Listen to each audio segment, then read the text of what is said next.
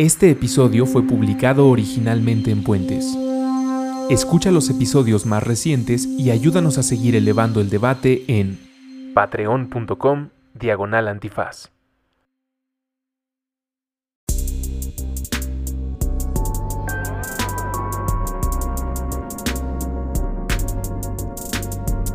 No se dice provincia, borrando líneas en el mapa a través de puentes, con Patti de Obeso. Disponible en iTunes, Spotify, Patreon y puentes.mx.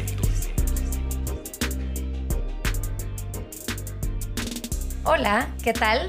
Bienvenidas y bienvenidos a un episodio más de No se dice provincia.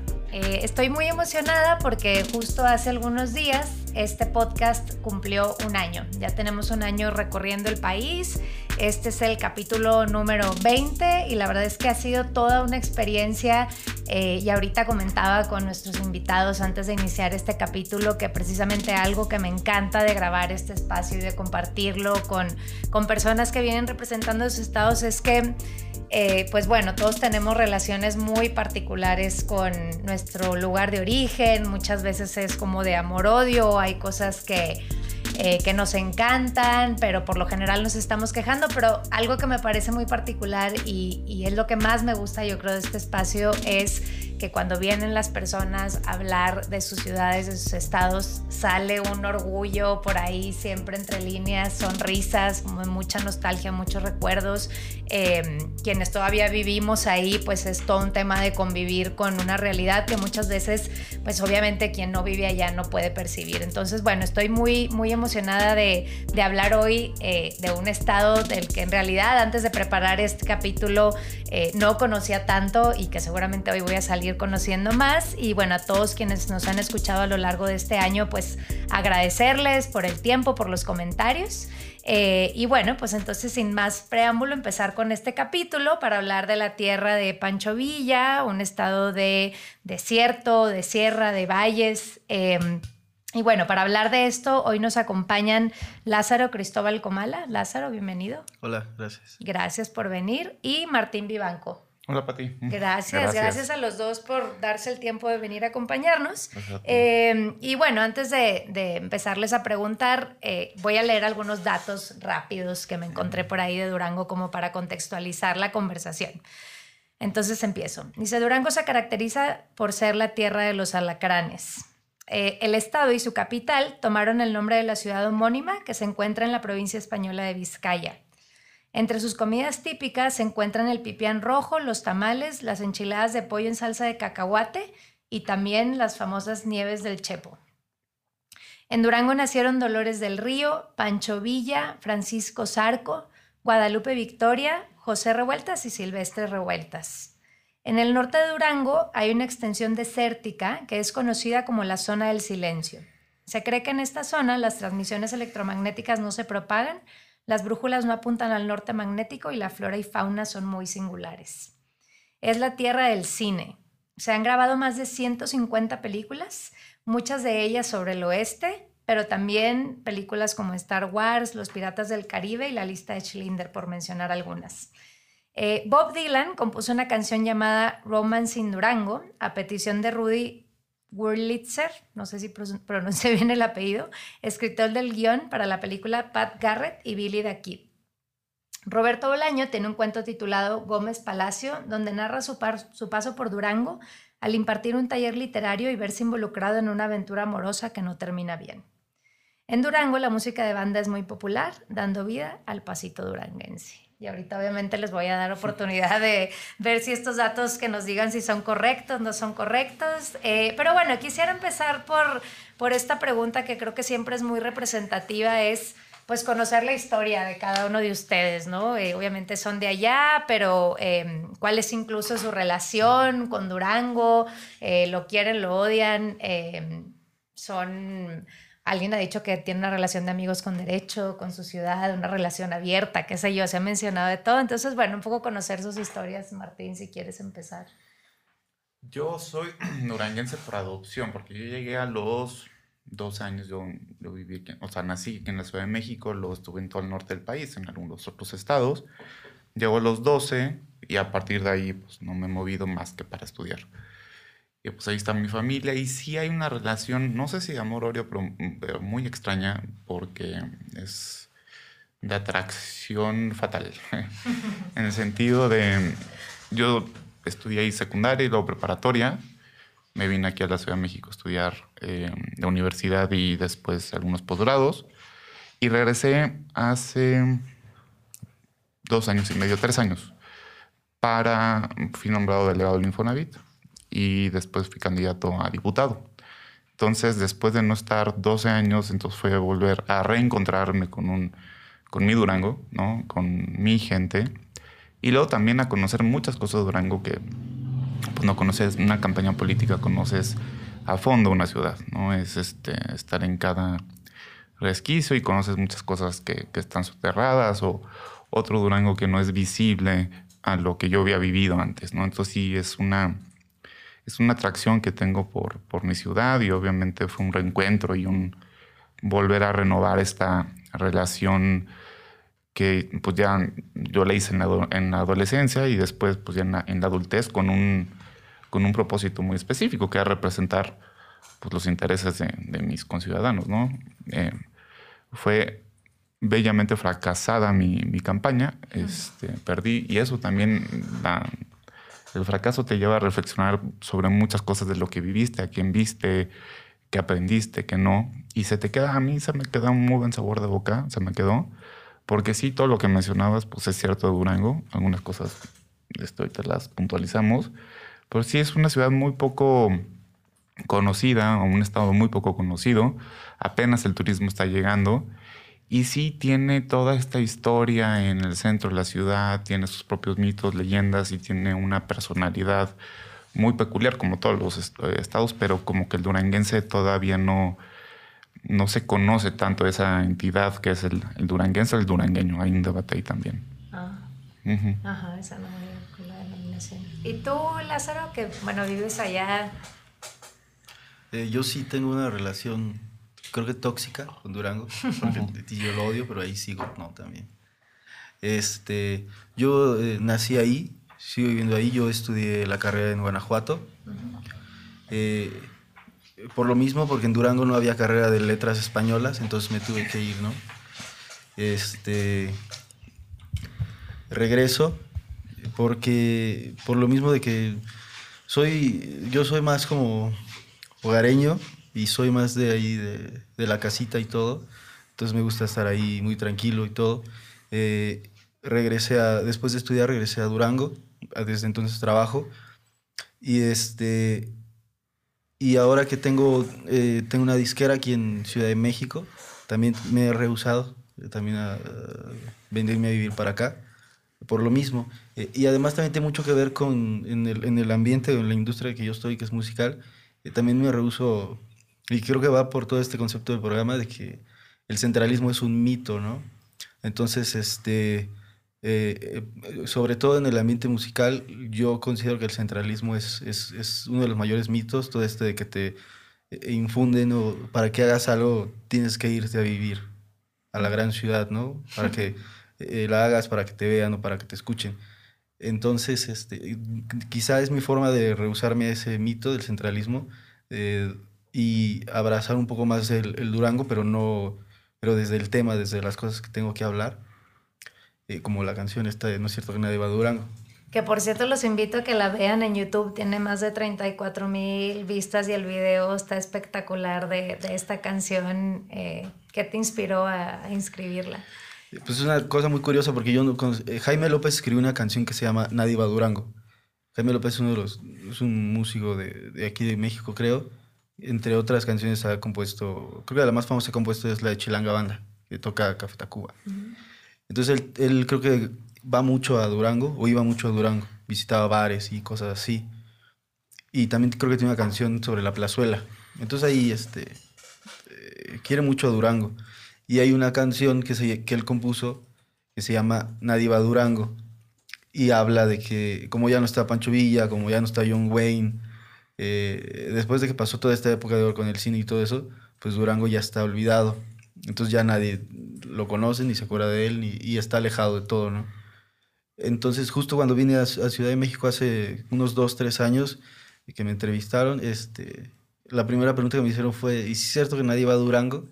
Entonces, este, a partir de ahí conocí la canción de Jaime López y fue una, como un ejercicio gracioso para contestarle, ¿no? De que no es cierto que nadie va a Durango. Y en el proceso de la canción, a mitad de la canción, eh, me di cuenta que el que Jaime López no, no, no tiene la culpa, el que tiene la culpa son los duranguenses que siempre están esperando que alguien vaya. este, y tú lo sabrás que cada año hay una queja ahí de siempre traen los mismos artistas y todo eso, ¿no? Entonces el problema son ellos porque quieren que vaya alguien en lugar que uno, uno salga de ahí, ¿no? Este, entonces va por ahí la, la, la, canción. ¿Y por qué la relación tóxica? ¿Cuál es la parte que te molesta? Pues eh, por lo mismo, ¿no? Este, allá no hay ningún tipo de, eh, de apoyo, al contrario, es, es, estar tirando y tirando y tirando, sobre todo en el, en el medio musical. Entonces, este, a pesar de que me han dicho y me han intentado convencer, sobre todo los de aquí, que me venga para acá, pero no, eh, me estoy, estoy muy tranquilo allá y me quejo, pero, pero, hago, ¿no? pero, sí. Eh, bueno, y si quieren entrémosle al tema de los mitos y las leyendas. Ahorita ya pusiste algunos sobre la mesa, Martín, pero yo sí, definitivamente lo primero que se me vino a la mente al pensar en Durango era el tema de los alacranes, ¿no? Y luego ya me quedé pensando, buscamos algunas cifras, cifra, eh, Carlita me ayudó a buscar algunas cifras y sí hay definitivamente un tema, pero no sé si es tanto como se le dice, ¿no? Y en términos de la comida, etcétera. No, sí hay, sí hay muchísimos, muchísimos. El clima es muy propicio para eso. Y, o sea, sobre todo en ciertas zonas de la ciudad, o sea, levantas una piedra y un alacrán, son bastante venenosos. A mí me ha picado, no, me ha picado uno en mi vida. Sí, sí duele. Y aparte, en el, sí. y aparte en el mercado, lo que hace también famoso Durango, el mercado, se, llama Mercado Gómez Palacio, que está en el centro de la ciudad. Entonces ahí sí llegas y están los alacranes enormes, en, es, vinagre, o sea, en, en unos contenedores con vinagre, y son enormes, y los ponen en taco. Este, entonces los fríen un poquito, no tanto como deberían. No sabe a pollo, sí sabe a lacrán, sí sabe muy raro. Y cruje, este, Y cruje y pues te lo, te lo, te lo comes. ¿Sí los has probado? Sí. Yo no los he probado. no, Yo tengo que probar de todo porque si no... Pero sí, este... ¿Pero están ricos? Dependiendo qué tan frito. Entre menos frito, menos saben a lacrán. Pero, o sea, es, es, un sabor fuerte. A mí no me gustó, pero tuve que comer varios. Eh, entonces, sí, no, no es un mito. Ahora, les sabía que, que picaban, pero no que se comían también. No, se, se comen en taco, entonces entre más cosas le pones menos saben, o sea, con aguacate, con, todo, y este... Y luego también hay mucho, en, o sea, las mercancías que compran los turistas pues tienen alacranes. Entonces hay villas de alacrán, hay este, relojes. relojes de alacrán, hay este, eh, collares de alacrán, El otro día yo vi una paleta. Hay paletas de alacrán. O sea, de dulce, de esas de dulce, caramelizadas. ¿Y qué otras cosas se comen? Digo, yo mencioné algunas cosas, pero no sé si son necesariamente las más típicas de Durango, ¿no? Yo, yo um, agregaría las gorditas. Ajá. Comen muchas gorditas, ¿estás de acuerdo? Es que el alacrán no es típico, ¿no? No, no. Como que lo intentaron meterlo en este concepto de turismo y eso, pero los de Durango no comen alacrán. Ok, ok. Sí, no, es más turístico. Yo, metería las gorditas, sin duda. Hay muchísimas gorditas, muchísimos puestos de gorditas. El caldillo duranguense, que es muy rico. Es, este, lleva ese? Es carne de res. Carne de res y luego tienen bastantes salsas. Con papa. Con papa. Caldoso, ese es caldoso. Mm, qué rico. Pesado y es plato fuerte. Ajá. Sí. Este Luego las hamburguesas callejeras también son muy ricas y hay en cada esquina. En cada esquina hay hamburguesas.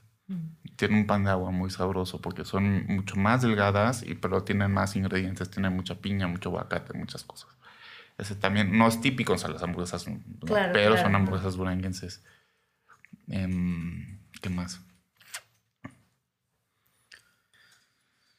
Creo que gorditas. Esto. y caldillo. Oye, siguiendo con el tema de la música, eh, bueno, obviamente pues yo traía el tema del pasito duranguense, pero platicando con Lázaro, antes de entrar me hablaba del canto cardenche, que me pareció muy interesante, patrimonio mundial, como dice Lázaro. Que según yo, antes parece un paréntesis. Según yo, el, pasito es de. No nació en Durango, sino en Chicago. Nace en Chicago. Hay mucho hay mito ahí sobre eso, ¿no? Y hasta nos hacen burla, creo. Pero. Pues nace en Chicago por comunidad. Por duranguenses. Por comunidad duranguenses. Ah, es que eh, la mayoría de los duranguenses van hacia allá, ¿no? Sobre todo a Chicago. Sí, por duranguenses, pero en Chicago. Ya, ya. Sí. Pero entonces... Y es lo- horrible el pasito duranguense. Es espantoso. O sea, no, Pero- no tiene, no tiene nada estético. Ya, No, no, pero o sea, característico igual, ¿no? Tuvo un tiempo, ¿no? Pero creo que ya no. Ya, ya Mm. tiene mucho que ya no. Ya, ya, ya. ¿Y el cardenche? El cardinche es un canto que nace en Sapiorís. Sapiorís es una comunidad de Lerdo, si no me equivoco, ahí en toda la laguna de entre Gómez y Lerdo y Torreón. Y es un, un, perdón, un canto de los, de los peones este, que trabajaban en las haciendas, etc. Entonces se dice que nace porque los, eh, los peones eran muy pobres, que no tenían ni para comprar instrumentos. Entonces por eso es a capela, este, no tiene acompañamiento musical, es a capela. eh, se compone de tres eh, cantores. Este, entonces se dice que nace cuando eh.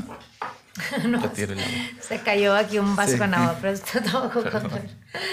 al final de la jornada laboral, este, los trabajadores se quedaban ahí entre los basureros, cerca a la, a la hacienda donde trabajaban, eh, agarraban una botella de sotol, que ahí es más famosa en, en Chihuahua. Sí, en todo lo de es la laguna, en Durango. Entonces sacaban una botella de sotol y estaban ahí cantando sus, sus penas y todo eso, ¿no? Y este, entonces como el, el, el dueño, el patrón no los, no los, no los quería escuchar, ellos se iban todavía más para allá, para los basureros. Entonces el, el canto gardenche es como el canto de los trabajadores del, de Estados Unidos, pero aquí en, en- en México, ¿no? El canto de los peones, de los campos de algodón y todo eso. Y entonces ese nace en Sapiorís. Eh, es un canto que se compartió, a partir de que nació, se compartió de boca en boca, este, porque generalmente ellos no sabían escribir. Entonces eh, cantaban sobre la jornada y alguien que los escuchaba eh, lo escribía. Y entonces se pasaba de, generación en generación, de padre a hijo. Y eh, los últimos cardencheros que existen, que son tres, murió uno el año pasado, son los últimos desde la línea directa, porque sus papás son los que lo iniciaron y sus abuelos y, y- lo siguen. Hasta ahorita ellos son los últimos, pero tendrán como ahorita set- 80 años, algo así. Eh, eh, el cuarto murió, solo quedan tres. Y, y sí es considerado patrimonio mundial. Este, eh, creo que Felipe, Felipe Calderón eso fue el que los agarró un programa ahí de que los empezó a llevar por toda Europa y eso de gira. Y este, entonces es un patrimonio mundial que está como en peligro, que no lo está en realidad, pero así lo han tratado como en peligro a que desaparezca. Porque los hijos de ellos ya no lo quieren seguir, la línea. Entonces no va a desaparecer porque ah, siguen escuelas de canto cardenche donde lo, donde lo enseñan, pero se dice que desaparece entre comillas porque ya no hay una línea generacional. Entonces, este, pues es un canto de trabajadores, de peones, este, de desamor y todo eso. Se llama cardenche porque es una cactácea que se llama cactácea cardenche, que, que dicen que entra, es una espina, entra y Duele. y, duele, pero duele más si la intenta sacar.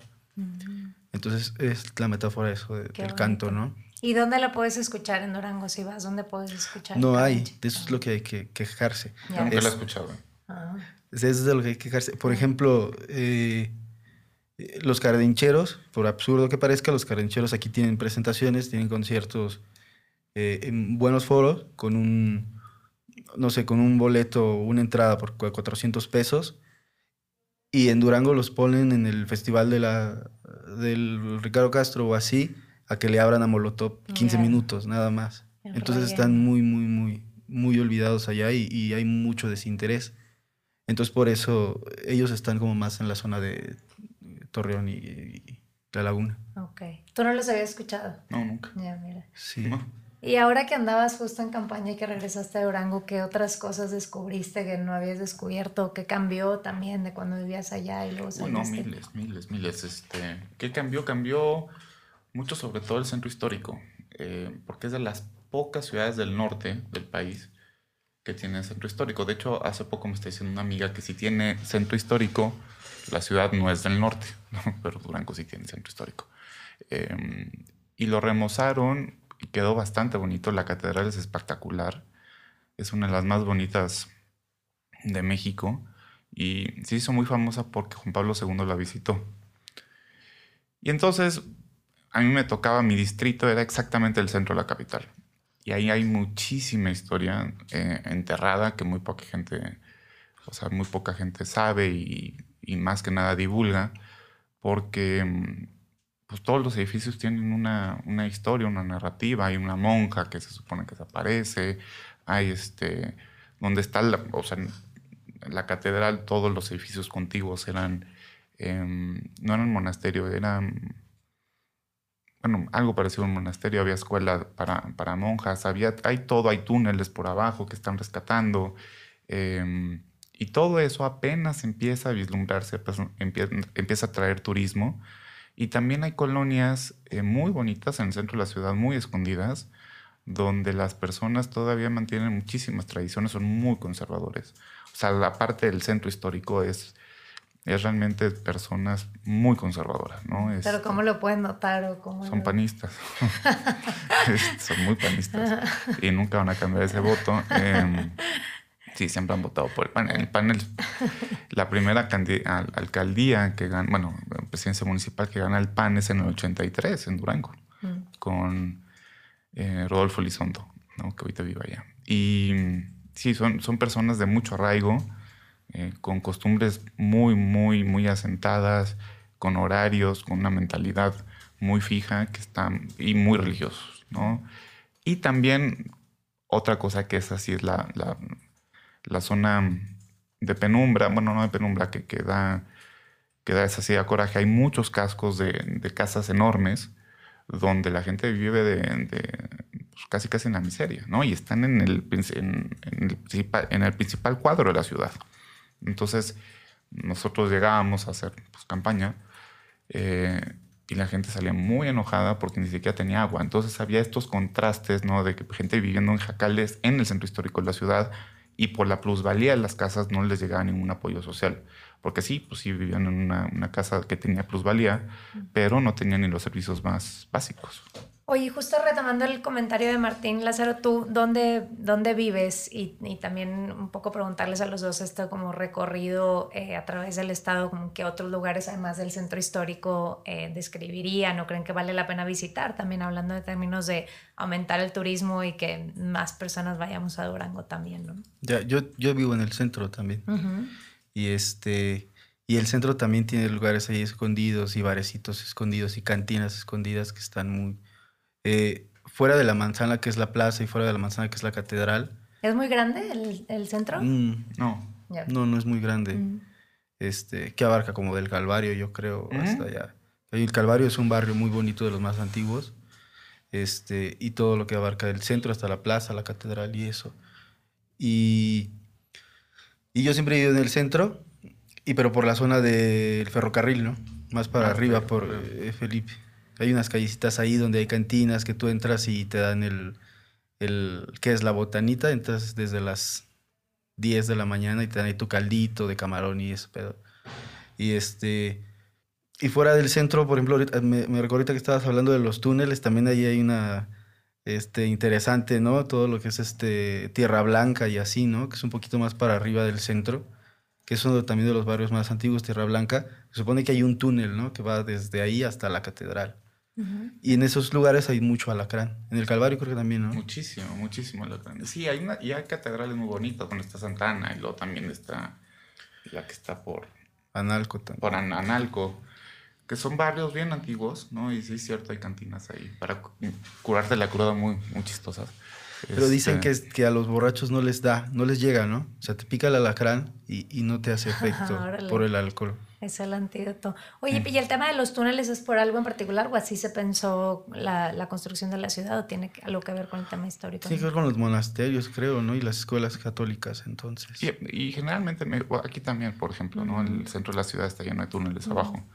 Eh, normalmente era así, pues llegaban los españoles y este, asentaban toda su arquitectura encima de lo que ya estaba. Y se conectaban por túneles. Ahorita hay una entrada en la plaza principal que te lleva por un túnel donde se relata toda la historia de la minería, porque Durango se supone que es minero, cada vez más decadente, pero sigue siendo minero. Y luego lo que decías, bueno, otros lugares fuera de, de, Durango, o sea, la más famosa, la ciudad más famosa es Gómez Palacio, pero no hay nada, ¿no? O sea, no hay totalmente industrial y aparte está, o la absorbe la laguna, ¿no? El torreón, ¿no? O sea, eh, en unas palabras no hay absolutamente nada más que un calor espantoso. Y luego en, lo, en las afueras, pues está Vicente Guerrero, están las gorditas. ¿dónde Nombre está? de Dios. Nombre de Dios. ¿Dónde se hace el mezcal? El es- mezcal de Durango viene de ahí de Nombre de Dios. Que es un municipio que está como 40 minutos de Durango. Ahí hay unas gorditas también muy, muy buenas, las son muy famosas. Muy famosas. Hay unas cascadas también impresionantes. El Mexiquillo Meji- se llama. exacto. sí. Cascadas Mexiquillo. Y luego abajo tienes una zona que es el Mezquital, donde hay muchas comunidades indígenas. De hecho, allí el sistema de gobierno es, es un poco distinto porque cada cuatro años, bueno, cada tres años, la alcaldía se tiene que repartir. Es primero, es, es un indígena y luego un mestizo, indígena y mestizo. Y sí tienen muchas tradiciones totalmente distintas, ¿no? Este, y es desafortunadamente una, una región muy, muy pobre, muy, muy pobre. Y luego, Durango es muy extenso, o sea, hay, hay lugares en donde solamente puedes ir en avioneta, ¿no? O sea, la sierra donde ya colinda con Sinaloa es inhóspita, ¿no? Tienes que pedir permiso a varias personas para poder ir, no digo a quiénes, este, pero es, es muy extenso, hay quebradas, o sea, la zona de las quebradas, eh, y hay zonas, o sea, de, de- de ecosistema hermosos, o sea, no le piden nada a un paisaje de otro país, este, porque tiene un ecosistema muy, muy, muy bonito, pero sí es complicado llegar, ¿no? La sierra es preciosa, Sí. De este lado de Canatlán también es muy lindo. De las manzanas. a manzana. Sí. Toda la carretera. o sea, sí, También hay presas, muchas presas. Que ahí la verdad pensando en el turismo, digo, uno quiere que haya, ¿no? Y que la gente conozca y por otro lado no sabe si es mejor que no haya tanto también, ¿no? Y que no desmadremos otra zona como lo solemos hacer cuando crece el turismo en otra ciudad, ¿no? Esto que hablas de la sierra y tal, no sí, sé. ahorita se- hay más desarrollo de ecoturismo, ¿no? Y yo creo que sí están cuidando el balance. Todavía le falta mucho, ¿no? Entonces sí vayan a Durango, este, porque todavía falta. Y el mezcal, ¿no? Está teniendo su auge, es Sí. bueno, fuerte. Sí, el mezcal de, de Durango es muy bueno. Sí, fuerte también. Y este. Y en nombre de Dios, que es este municipio de ahí donde lo hacen, este, también ya tiene ahí, también se está desarrollando ahí en sus este, centros turísticos para que vayas y pasees, comas gorditas, veas cómo hacen el mezcal, te van ahí dando una ruta y todo eso. Entonces también nombre de Dios se está volviendo muy este. Se supone que la iglesia de ahí es más vieja que la misma catedral, creo, porque primero descubrieron Nombre de Dios. Nombre de Dios, que la capital, Durango. No estoy segura si he probado el mezcal de, de Durango, ¿Ah, pero no? lo voy a apuntar. No, no sé, la verdad, luego ya uno no se cuenta sí. ni lo que Deberías. está tomando, pero... Oigan, y aprovecho para preguntarles, digo, ahorita que hablabas, Martín, de este tema de, de, el conservadurismo y tal, bueno, algo que siempre preguntamos en este espacio es si se dice o no se dice provincia, ¿no? Si el término a ustedes les, les molesta o con qué lo, lo asocian, ¿no? Hablando un poco también de los estereotipos y tal, de, cómo nos ven a los que, a los que no somos chilangos, eh, pero un poco también nosotros cómo nos reconocemos, ¿no? Dentro de esos estereotipos. ¿A ti te molesta o no? No, y aparte, o sea, yo creo que cuando llegué al principio sí decían, ah, pues es de provincia o foráneo. Em, pero sí, concuerdo con Lázaro. Bueno, el centralismo es un mito y no. O sea, muchas cosas sí pasan aquí, ¿no? Este, pero yo nunca me he sentido, o sea, o sea, un ciudadano de segunda no, ¿no? Pero este, sí reconozco las carencias de, de donde vengo, ¿no? Este, hay mucho- o sea, sí, pues, la Ciudad de México y es otro rollo, pero se me ha quitado, o sea, cada vez lo escucho menos y cada vez creo que la cultura foránea y también el término se usa menos. No sé, también a lo mejor yo ya me achilangué, no sé, este... Pero yo, pues no, de provincia no, simplemente cosas. O sea, lo de Bolaño que decías, hay muchas cosas que han pasado en los estados que no nos, no nos hemos dado cuenta. ¿no? Por ejemplo, Vasconcelos también escribió sobre Durango. Este, el cuento de Bolaño es precioso. Y hay muchas, muchos escritores, pasado, o sea, los revueltas que vivieron allá, los eh, Dolores del Río, o sea, hay muchas que pas- cosas que pasan que no pasan aquí. Ahora, todo acaba convergiendo acá, que es distinto. Pues yo creo que ahí falta una narrativa enorme de, de cuáles son los movimientos y, y realmente la- las relaciones entre los estados y pues el centro. Sí. Y por mi lado, porque es que sí hay que decirlo, porque sí es una realidad. eh, lo que pasa es que está muy lejos. O sea, Durango es- está muy lejos. por ejemplo, cuando yo vivía en, que me daba mucha envidia, y, y este, cuando yo vivía en Guanajuato y estudiaba en Guanajuato, pues muchos de los estudiantes estaban en un radio de dos, tres horas, porque venían pues de Celaya, venían de Morelia, este, etcétera. Entonces pues tenían la facilidad de irse cada fin de semana a su ciudad y regresar, ¿no? Y yo pues cómo voy a ir cada fin de semana a Durango, ¿no? Que está lejísimo. Y a poco este conectado también, ¿no? De alguna manera. Sí, pues está muy mal este, conectado. Sí, mal conectado. Este, pues para qué vas allá, ¿no? Pasando Zacatecas, si eres de aquí, ¿a qué, a qué vas allá, no? Y este, y yo creo que también sucede mucho, eh, que aquí es donde entra ya un poco en lo que yo me muevo, que es la música, eh, sucede mucho que eh, se quejan y entonces no solo se quejan, se lo, lo intentan desconocer. Ejemplo, yo siempre he contado un par de veces esta anécdota que se me hace muy extraña. Creo que hace unos años hubo una banda que la hizo y, y se fueron a vivir aquí, para, aquí a Ciudad de México y todo.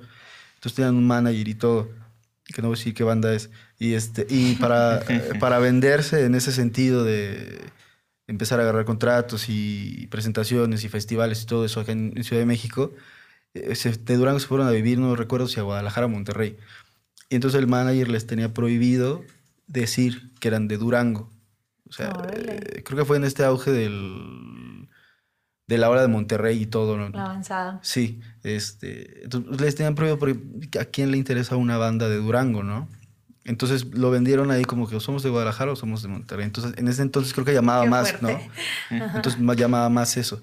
Pero si te fijas, ahorita hay un cambio porque creo que eh, los que están, digamos, sonando más, eh, sobre todo en México, eh, son de, de estados del norte. Eh, toda esta bolita de cantautores y todo eso, como Ed Maverick, como todos estos, este, Apache Raspi, que también es de aquí, que es de Torreón. Entonces hay una bolita donde ya la gente ya está un poco interesando un poco más en la gente que es de, de fuera, ¿no? O de estados del norte o de estados del sur. y eso ha cambiado mucho. Tuvo un poco también la decisión esa, ¿no? De, de tocar acá y en Durango hacer otras cosas y dedicarte a otros temas, ¿no? Sí, es que en Durango no hay ni interés ni, ni nada, ¿no? Este, hay, una, hay una metáfora de los alacranes, ¿no? Que dicen que cuando uno de alacrán va subiendo, los otros lo jalan para abajo. Entonces, eso pasa constantemente en Durango, mm. mucho. Yo creo que está quitando un poquito, pero sí, sí pasa. Eh, y, o sea, en, el tema relacionado, por ejemplo, a la literatura, em, propiamente también la literatura del norte yo creo que está teniendo mucho más eh, difusión ahorita, o sea, pienso en Julian Herbert, por ejemplo, que es de Coahuila, entonces narra todo esto y narra algunas cosas de Gómez Palacio, el mismo Bolaño cuando narra todo lo de Sonora mm. en 36666 y en Los Detectives Salvajes también, cuando están buscando a Cesario Tinajero y así, este... hay una chava que es precioso, que se me fue el nombre también, que escribe sobre, sobre el norte. Entonces yo creo que está habiendo esta nueva, bueno, y los de Sinaloa, ¿no? Que están escribiendo mucho sobre, sobre la crisis de seguridad, lamentablemente, pero es una literatura eh, fantástica.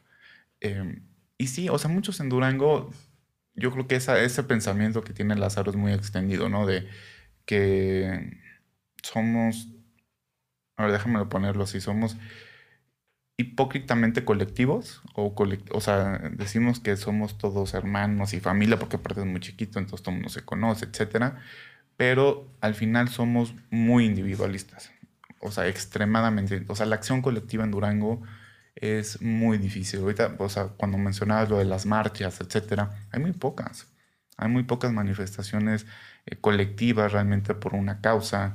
O sea, tanto el movimiento LGBT, eh, o el movimiento, por ejemplo, ahorita que lo que está pasando en Oaxaca, ¿no? Abortista, etcétera. En Durango hay, pero no tienen el, impacto que tienen en otros estados. Y eso es por este, este individualismo que no sé de dónde viene. No sé si es por por osmosis gringa o por un sentido también. también un poco del norte, ¿eh? digo, bueno, no sé, comparto también. Hay otros estados que sí llevan adelante otros temas, pero sí creo que es un tema también del norte y creo que a lo mejor también tiene que ver, creo yo, un tema de, de que las personas son conservadoras mayoritariamente, ¿no? Y son tierras áridas para hablar de otras cosas o otros movimientos que no se apoyan tanto, ¿no? Un poco la manera de ser también, pero sí creo que que es eso, ¿no? Por lo menos, em, digo, y es, en eso pienso yo cuando hablamos de provincia, ¿no? Que es muchísimos estereotipos, ¿no? Y como, pero luego unas, ahora que regresé a vivir a Monterrey, eh, sí creo eso, ¿no? Que algunos sí no los ganamos a pulso, de que sí, en verdad, en algunas cosas, eh, claramente hay grupos o jóvenes, etcétera, que queremos empujar otras cosas, pero hay algo que, que, te jala, ¿no? Y que no se puede, supongo que es un poco así en Durango también. Sí, bueno, y Monterrey tiene mucho más de, de gringo que Durango, ¿no? Sí, este, claro. Muchísimo más. Yo creo que ahora que decías esto, yo creo que tiene que ver que la, esta cuestión colectiva de hacer algo este, se termina siendo una etapa, porque te, este, hay una decepción por ahí en el entorno, en si eh, no ves un motivo al final, entonces creo que ahí se vuelca al, al, individualismo, creo. Y retomando lo que estaba diciendo hace rato, porque quería llegar a eso, eh, también creo que lo que falta, que es lo que estoy intentando hacer yo, es este, hacer crónica de lo que está pasando en Durango. Eh, crónica de, de, los bares, crónica de los hoteles. Intenté rescatar también esta cuestión de Dylan en el Hotel Casablanca, este, la crónica del, del cine y todo eso. Porque es tanta la riqueza cultural que hay, y sobre todo musicalmente, que te sorprendería cómo eh, rechazan eh, los mismos músicos o los mismos artistas en general, eh, rechazan la identidad duranguense para hablar sobre eso, y sino adoptan otras, ¿no? ¿Lo estás haciendo a través de la música o hay algún espacio en particular donde estés haciendo esa crónica? En las canciones. Okay. En las canciones, por ejemplo, hay canciones sobre el Belmont, que es una cantina muy famosa de allí, el Hotel Casablanca, todo eso, ¿no? Este, y te sorprendería la gente que está interesada en ir a Durango y que obviamente pues no es de ahí. Y los que somos de ahí, no sé, no, no nos interesa hablar de eso, creo. Nos interesa más hablar de, otras, o de otros lugares. Y ahí es donde creo que falla un poco. Pero ustedes sí son promotores de Durango, es decir, sí le dicen a la gente vengan a Durango y son, o son lugar que promueven o no. Sí, sí. Ciertos lugares. no, pues yo sí, yo sí. No, y aparte Sí, sería una concurrencia de mi parte de haber querido ser representante de Durango y, y no, no, no decir que es, que es algo que vale la pena. No, vale mucho la pena, ¿no? Vale mucho la pena. Este, sí hay individuos, o sea, hay individualismo, pero también sí hay este sentido de identidad duranguense. Este, ¿Y qué te estaba pensando? Yo creo que lo que une o lo que sustituye a ese, esa acción colectiva pues es la iglesia, ¿no? En muchos sentidos, yo creo. Eh, hay gente muy devota, personas muy, muy devotas. Eh, ¿Hay fiestas patronales así? No, así patronales que yo recuerde. Muy chiquitas de colonia, cosas así. Ok, ok. Este, pero sí, la gente es muy devota. Mucha. Y, y sí, son muy muchos. este, si hay hablar de, aborto, lo es, es, anatema, no puedes decir nada. ¿Hay organizaciones de la sociedad civil que tú conozcas en particular o movimientos sociales este, que ustedes conozcan? De LGBT sí hay, o sea, sí llegué a tener contacto con, con un movimiento, pero nada más, o sea, no, realmente no. Yo no, y, eso que viví una campaña política, no, no, como que no era por ahí, o sea, ahí lo que cuenta es em, quiénes son las eh, líderes o los líderes de los barrios, que sí, hay muchas que realmente representan, y, este, y cada uno tiene su historia, ¿no? Y hay este, barrios muy radicales. O sea, hay barrios, por ejemplo, controlados totalmente por casi eh, anarquistas, ¿no? Entonces, que si te metes ahí tienes que tener permiso. Y son barrios que están muy cerquitos del centro de la ciudad. Este, entonces, son históricamente, ya saben, es una, una entidad, bueno, es una ciudad, no sé si concuerdas, concuerdas como sí está politizada, sí son politizados, o sea, sí está politizada porque las elecciones, al final de cuentas, es un movimiento masivo de, de gente y entonces ellos saben perfectamente en qué barrio, en qué colonia históricamente han votado por quién y ellos ya saben cómo se detona una campaña. Es bien interesante. ¿no? Este, entonces sí lo tienen muy, se tiene muy bien mapeado y el, el día de las elecciones, pues yo creo que, o sea, sí hay mucho movimiento. Em, ¿Tiene un nivel de participación alto en las elecciones? No, no, o sea, no, no especialmente. Ah, bueno, fue de 60%. Pues que también Andrés Manuel era una cosa impresionante. Este, pero sí, o sea, sí por grupos, o sea, sí, este, viendo un mapa de Durango puedes tú identificar más o menos el carácter colectivo que hay en esos barrios, ¿no? Hay barrios, digo, donde no te puedes meter no te puedes meter. Sí. ¿Compartes? Pues sí. Yo tengo, este, no sé, como el, si tengo 10 tías, como 6 son líderes de colonia y cosas así, pristas y eso. Entonces está politizado, como dices, sí, muy bien establecido en zonas. Mm. Sí. ¿Pero lo dicen como algo positivo o como algo que, que afecta o que daña, digamos? Yo creo que puede afectar mucho en el sentido de que si no son representativas y si no ayudan, pues la verdad es que nada más distorsionan el voto, ¿no? Mm. Eh, hay personas que realmente sí son líderes, ¿no? Y que tú sabes que sin esa persona no puedes tener el apoyo de cierta colonia.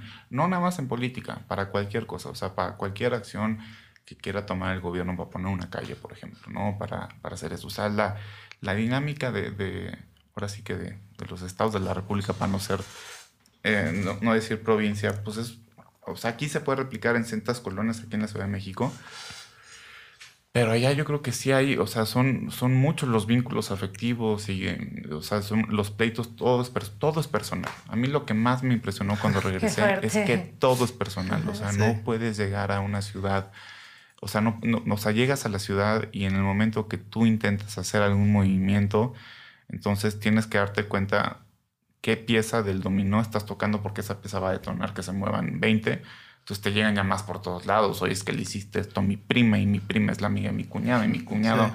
mi cuñada va a tener la hija de no sé quién. Entonces conoces a medio mundo. Y eso también vuelve, este, o sea, es fascinante por un lado, pero la, es medio abrumador, ¿no? Lo que decía hace rato de que todo el mundo se conoce allá. Allá todo el mundo se conoce. Hay un fenómeno que también está ahí en esta canción, este, el chapulinismo, ¿no? Uh -huh. Pero desde el sentido sentimental. Porque como todo el mundo se conoce, y voy a decir algo que está medio cotorro, pero es verdad, se les dice chapulines allá, porque este, pues andas con la novia de quien era tu amigo y así, entonces, yeah. este, también de la política creo, ¿no? Sí, sí, sí. Pero... Sea, sentimentalmente es, a fuerza te fregaste a alguien o te fregaron a ti o algo así. Porque seguro. todos se conocen. Ya. Yeah. Oigan, y, y, por último este tema que, digo, ya hemos hablado en varios capítulos y ciertamente cuando hablamos de, eh, del norte del país, y creo que ahorita tú lo dijiste entre líneas en algún comentario, el tema de la violencia, ¿no? Que sí creo eh, pues que para nuestros estados sí hubo un parteaguas ahí, ¿no? No sé, yo diría que a partir del 2009, a lo mejor es allá antes, allá es después, pero sí, o sea, ¿creen que es algo que movió las dinámicas que siguen viviendo o ya es algo como del pasado? Siento que en general luego la violencia la normalizamos, ¿no? Y como que aprendemos a convivir con ella, pero sí hablarían de ella como un parteaguas en Durango o no?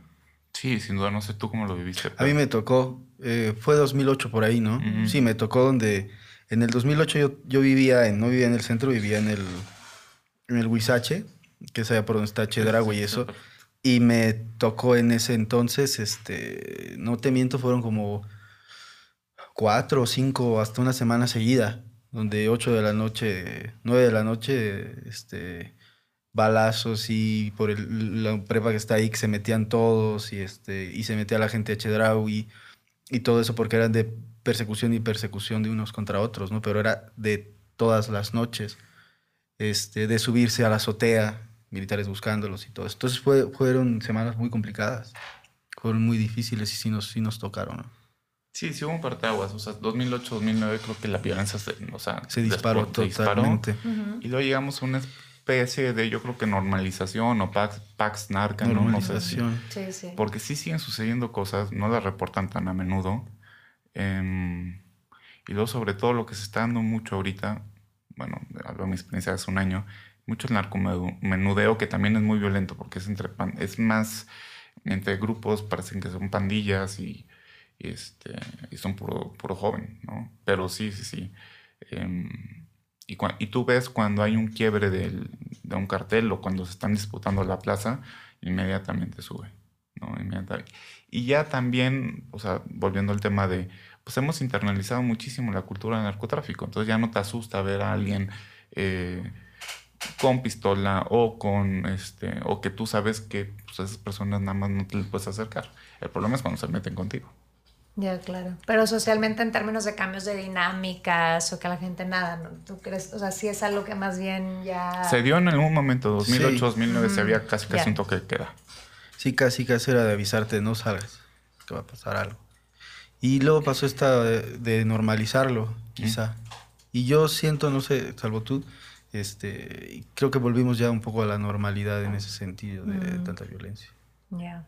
Oigan, pues la verdad que disfruté mucho la conversación. Tenemos una bitácora siempre del podcast y podemos, ponemos ahí todas las recomendaciones de las mejores gorditas o los, la mejor cantina a visitar, donde te pueden escuchar, Lázaro. Y, eh, les voy a dejar las cuentas de Twitter. La de Lázaro es arroba comalagallito y que escuchen la canción, bueno, toda tu música, pero en particular la de No es cierto que nadie va a Durango, que me parece buenísima. Y la cuenta de Martín es arroba Martín Vivanco. Así es. Oigan, pues de veras, muchas gracias por venir a compartir el espacio y cualquier cosa que quieran sumar a la bitácora, por allá nos la pueden pasar. Claro que sí. Bueno. Muchísimas gracias. gracias. A todas y todos ustedes por escucharnos. Nos vemos en el siguiente capítulo de No se dice provincia. No es cierto que ya nadie va a Durango, ni que la vida sucede en lado. No es cierto que un alacrán jala otro hacia abajo y que ya no hay romance en este rancho. No es cierto que los ríos se han secado, ni que sembramos piedras que no han rodado. Si al final nos es igual un mezcal a un altercado, sin Pedro de la Garza no hay más cantando.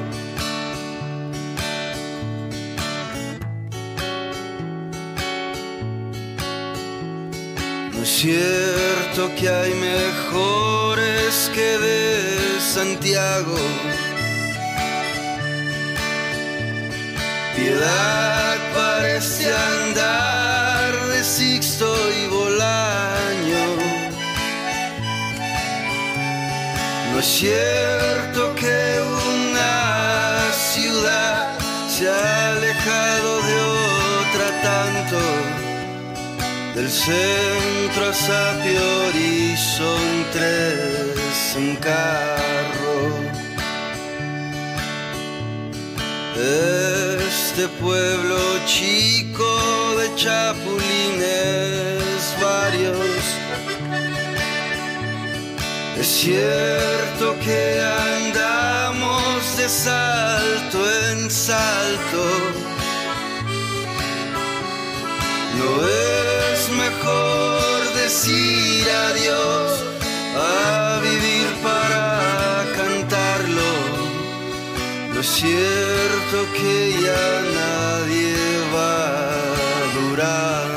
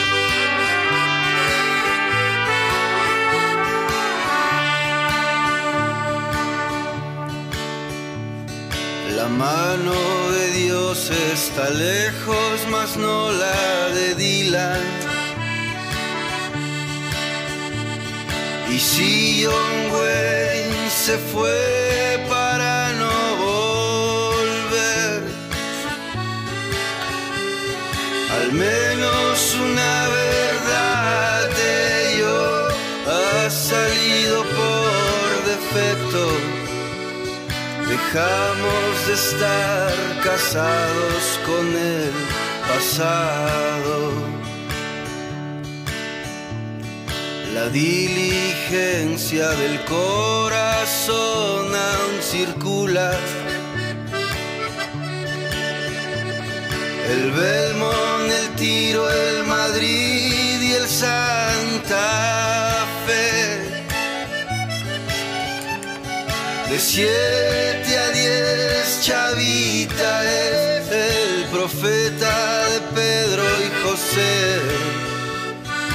siete a diez bebemos de caña otra vez.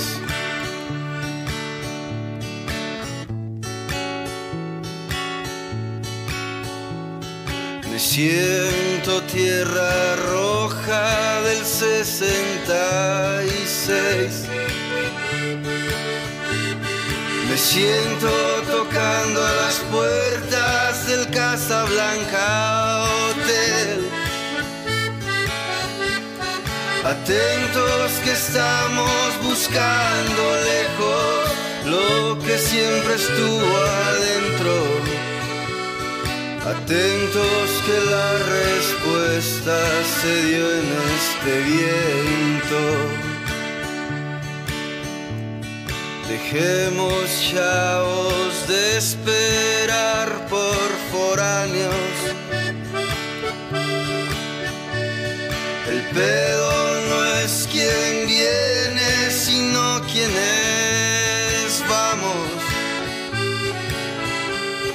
Profetas vuelvan al lugar, esta tierra ya el echado.